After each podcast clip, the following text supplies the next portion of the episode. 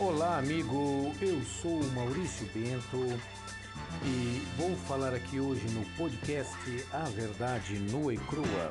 Gostaria de sua participação para que juntos pudéssemos é, falar a respeito do atual governo de Jair Messias Bolsonaro. Porém, antes de começar a falar de nosso presidente da República, ele fala muito sobre a democracia, né? Mas eu acho que ele desconhece o termo da palavra democracia, que teve em origem na, na língua grega, né? E também na Grécia moderna, né? Moderna não, na Grécia antiga, para ser mais exato. Podendo ser etimologicamente dividida da seguinte maneira: a palavra demos que quer dizer povo, e Kratos, que começa com K, é poder, quer dizer poder do povo. Mas o que me chama em geral, e também me chama a atenção, é que a democracia era a prática política de dissolução e de alguma maneira é, do poder e das decisões políticas em meio aos seus cidadãos. A democracia ocidental ela tem origem em Atenas na Grécia clássica. Os gregos antigos criaram esta ideia de cidadania, que se estendia àqueles que é considerados cidadãos e também poderia, portanto, exercer o seu poder de participar da política e da construção e também da reconstrução de sua cidade. A democracia grega, ela era restrita a esta ideia e começou a mudar a partir da Revolução Francesa e do Iluminismo moderno, que por meio do republicanismo passaram a advogar por meio da participação política de todas as classes sociais. Ainda na modernidade, apesar de avanços políticos e de ampliação do conceito de democracia, as mulheres não tinham acesso e também não tinha qualquer tipo de voz de, particip de participação em assuntos democráticos. E quando olhamos somente para isto, vemos que começou a ser revisto com a explosão do movimento é, feminista das sufragistas, que culminou na liberação pela primeira vez na história do voto feminino na Nova Zelândia em, 1900 e, em 1893.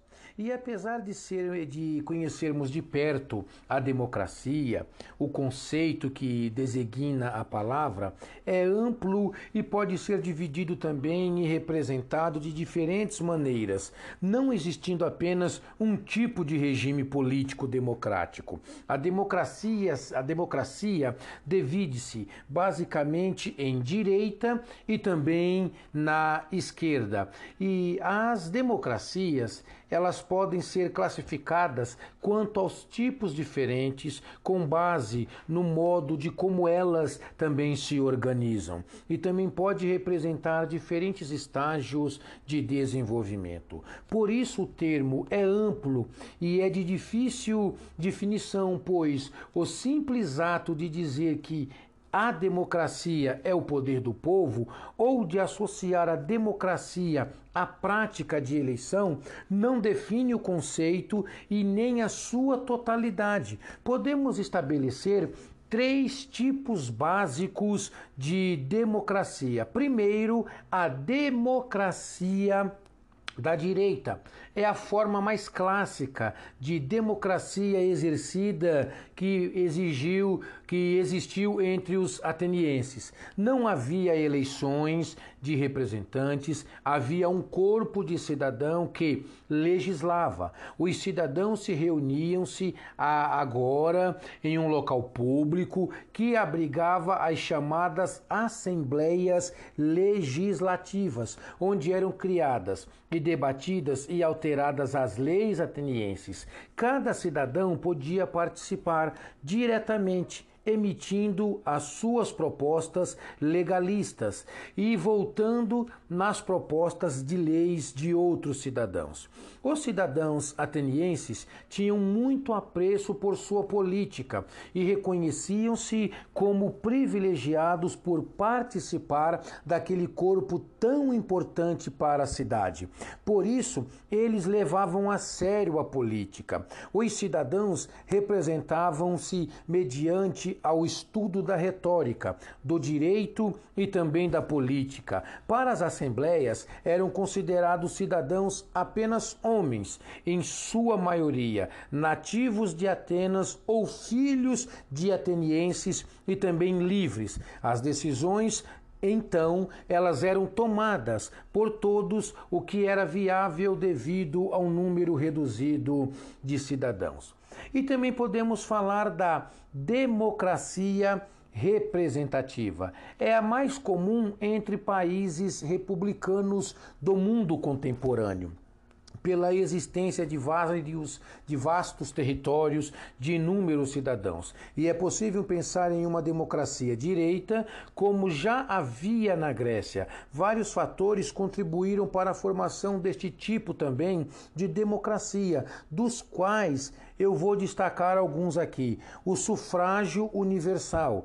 Ele existe, é, é uma existência de uma Constituição que regulamentava a política, a vida pública, os direitos e os deveres de, de todos os cidadãos, tanto homens como mulheres, a igualdade de todos perante a lei, o que está estabelecido pela constituição daquela cidade, necessidade de elegerem-se representantes, pois não são todos que podiam participar, e a necessidade de alternância do poder para, de, para a manutenção da, da democracia. Isto quer dizer o quê? Que poderia haver uma determinada eleição conforme é, os cidadãos achavam direito a assim fazer.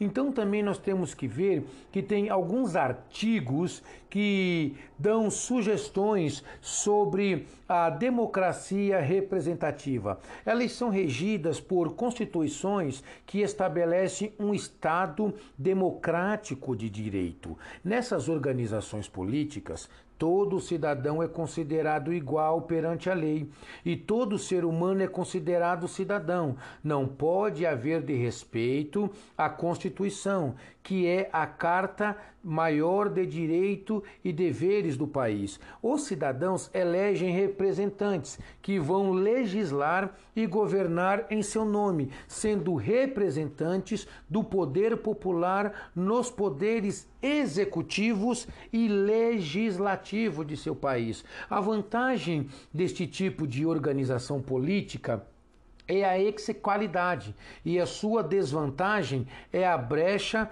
para a corrupção, assim como acontece muito aqui no nosso Brasil, né?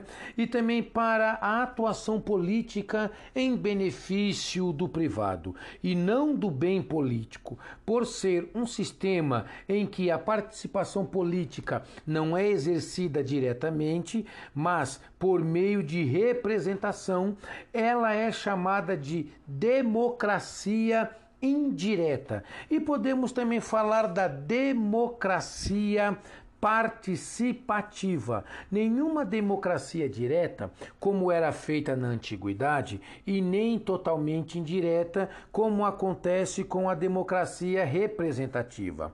A democracia representativa mescla elementos de uma e de outra é, extrema. Então existem o que? Eleições ao meio termo, que escolhem e nomeiam membros do executivo, do legislativo, mas as decisões são tomadas somente por meio de participação e autorização popular. Essa participação acontece nas assembleias locais em que os cidadãos participam ou pela observação de líderes populares nas assembleias restritas, que podem ou não ter direito de voto. Também acontece plebiscitos para ser feita uma consulta popular antes de tornar-se uma decisão política. Este tipo de, de democracia permite uma maior participação do cidadão. Mesmo com a ampliação do conceito de cidadania, pode ser chamada de democracia semi-direita. O que me chama a atenção é que você pode escolher que tipo de governo você quer. Ou você quer a democracia, ou você quer o comunismo, ou você quer a monarquia depende do sistema em que você está sendo aplicado. Muitos países republicanos ocidentais têm algum grau de desenvolvimento de algum tipo de democracia. Também nós temos que entender que existem grandes eh, monarquias, como a Inglaterra, que é que são democráticos em sua maioria. Os países democráticos são democracia representativa, que nem, por exemplo, no nosso Brasil. O sistema político brasileiro pode ser chamado de representativo, mas a nossa Constituição Federal de 1988 permite uma ampla participação popular que caso fosse efetivamente aplicada, poderia colocar-nos no patamar de democracia participativa, inclusive prevendo a possibilidade de uma iniciativa popular legislativa. Alguns países né? Ou aliás, melhor dizendo, alguns estados do país norte-americano dos Estados Unidos exercem a, a participatividade semidireta. É um bom exemplo de países que exercem a democracia participativa também é a Suíça. Já a democracia direta não existe mais em nível nacional na contemporaneidade, devido à sua inesquibilidade perante a ampliação do conceito é, de cidadania. Quando também falamos de democracia moderna, existe um turbilhão de ideias que surgiu na Europa durante a modernidade. E ela deu origem também ao iluminismo e às chamadas é, revoluções burguesas. O iluminismo é um bom exemplo do resgate de certos ideais ocidentais, esquecidos durante muito tempo contra o chamado, arti, é, é, chamado antigo regime, que tratava-se de pensar de uma ampliação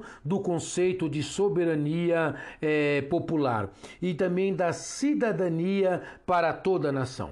Para tanto, era necessário reavivar a ideia de democracia dos gregos e trazer uma nova forma de pensar a política, sem estratificação social, como aconteceria no sistema aristocrático europeu de até então. Os ideais de liberdade, igualdade e fraternidade, entoados como mantras durante a Revolução Francesa, são um forte simbolismo da democracia moderna, que nasce ao mesmo tempo que o republicanismo. Porém, vale, vale se lembrar que a república e a democracia não são sinônimos. A democracia moderna prevê a criação de um Estado de direito, onde Todos são, a princípio, livres e iguais, não importando a origem, a classe social ou a cor ou também a religião. Aliás, um Estado democrático deve ser laico para que, a conte para que contemple as pessoas de todas as religiões existentes. As democracias mais maduras datam mesmo período em que crescia. O pensamento iluminismo eh, europeu no século XVIII e podemos citar a França e os Estados Unidos como as mais antigas neste sentido. Nessas democracias maduras há um problema recente relacionado à pouca participação popular e a insatisfação com a criação de um Estado. Às vezes, o omisso e às vezes o burocrático demais, dificultando a vida dos cidadãos, acirrando desigualdades sociais ou sendo travada pela corrupção de um sistema. Existem também as recentes frágeis democracias que, seguindo de exemplos modernos, e ainda não consegue estabelecer-se plenamente. E muitos cidadãos ainda não têm é, habituado à vida democrática. São democracias que surgiram somente no século XX, depois de ditaduras conservadoras de direita, ditaduras comunistas ao longo de regimes totalitários, como é o caso de Portugal e também da Espanha. O que me chama também a atenção é a famosa chamada democracia e ditadura, que sistematicamente tanto a democracia e ditaduras são opostas. É, não é um simples fato de haver escolha política em um país, no caso ter eleições, que o torna auto automaticamente uma democracia. Muitas ditaduras permitem eleições para que o processo político pareça mais legítimo, porém a ausência de participação popular na política é outros fatores podem denominar o que chamamos de ditadura. Pode ser considerado efetivamente uma democracia um país é, deve conter, entre outras coisas, liberdade de, de, de, expressão e da imprensa, a possibilidade de voto e elegibilidade política, liberdade de associação política, acesso a informações e eleições idôneas. A não observância dos fatores anteriores, somada a outros fatores, como a derrubada de uma constituição legal sem a formação de uma Assembleia Constituinte, pode indicar a existência de uma, de uma ditadura. Quando um Estado democrático de direito, representado pela Constituição e por algum motivo suspenso, interrompido ou deixado de lado, podemos dizer que há a formação de um estado de exceção, que é uma das características de uma ditadura. O filósofo francês contemporâneo Jacques Rancière escreveu em um livro intitulado O ódio à democracia, em que ele disserta sobre a crise democrática que tem assolado os países nos séculos 21. Segundo o pensador, o mundo tem agido contra a democracia por uma espécie de medo que aquele pode colocar um cidadão médio ou medo de de que a democracia seja o regime político por excelência. Rancière afirma que a democracia é o regime do dissenso e isso tem promovido a cisão da população. É normal que haja discordância dentro de um regime democrático, mas deve haver também respeito mútuo por todas as partes que respeitam a democracia e deve haver uma tentativa de construir-se um projeto comum com base na discussão discordância. É isso aí, meus queridos. Você está reparando como que é como a democracia ela age?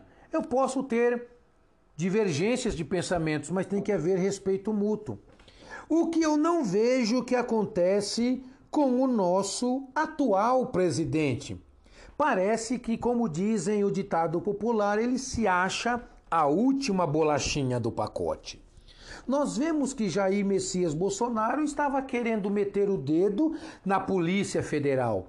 E o ex-ministro da Justiça, Sérgio Moro, não aceitou aquilo que ele estava fazendo. E nós vemos que houve uma guerra entre Bolsonaro e Moro, que chegou até ao Congresso e ao STF, no caso, nesta semana. A acusação de Moro sobre a interferência de Bolsonaro na política federal, elas vão ter desdobramentos a partir da próxima segunda-feira é, sobre o, é, o Supremo que decidirá sobre este inquérito. O Congresso também analisa o pedido de uma CPI e o presidente oficializa substitutos na Justiça e na Polícia Federal, né?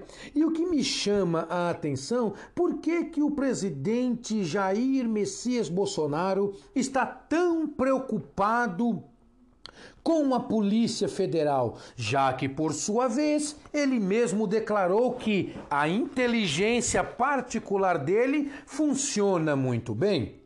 Se a inteligência particular dele funciona muito bem, eu queria entender por que, que ele está preocupado com aquilo que não está funcionando.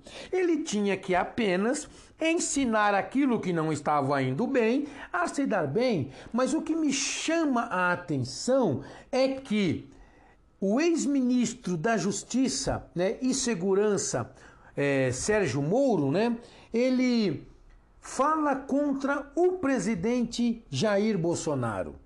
Aí você vai ver que vai abrir um inquérito para investigar a partir das denúncias que o chefe do governo tentou interferir politicamente na Polícia Federal para ter acesso aos relatórios de inteligências do órgão no Congresso e o presidente da Câmara, Rodrigo Maia, do Partido DEM do Rio de Janeiro, é, está sendo pressionado a dar andamentos a pedidos de impeachment de Jair Messias Bolsonaro. Agora vejam bem, como pode? Se nós vivemos num país democrático por direito, por que, que o nosso atual presidente está agindo desta maneira?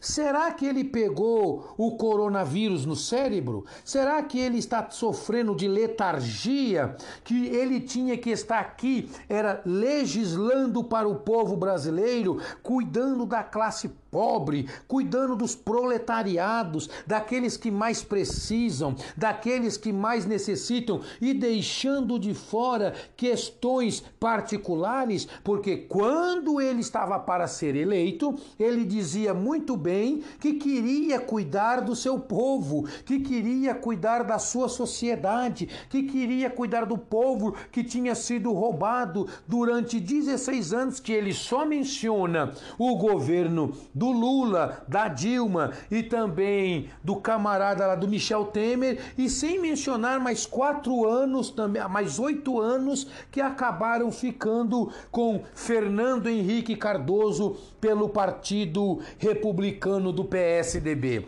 Agora, meus queridos, o que, que vocês acham? Por que, que ele está preocupado? Ele falou que não ia fazer com Chavos, com nenhum outro partido e agora está correndo para os braços do Centrão, o presidente da República.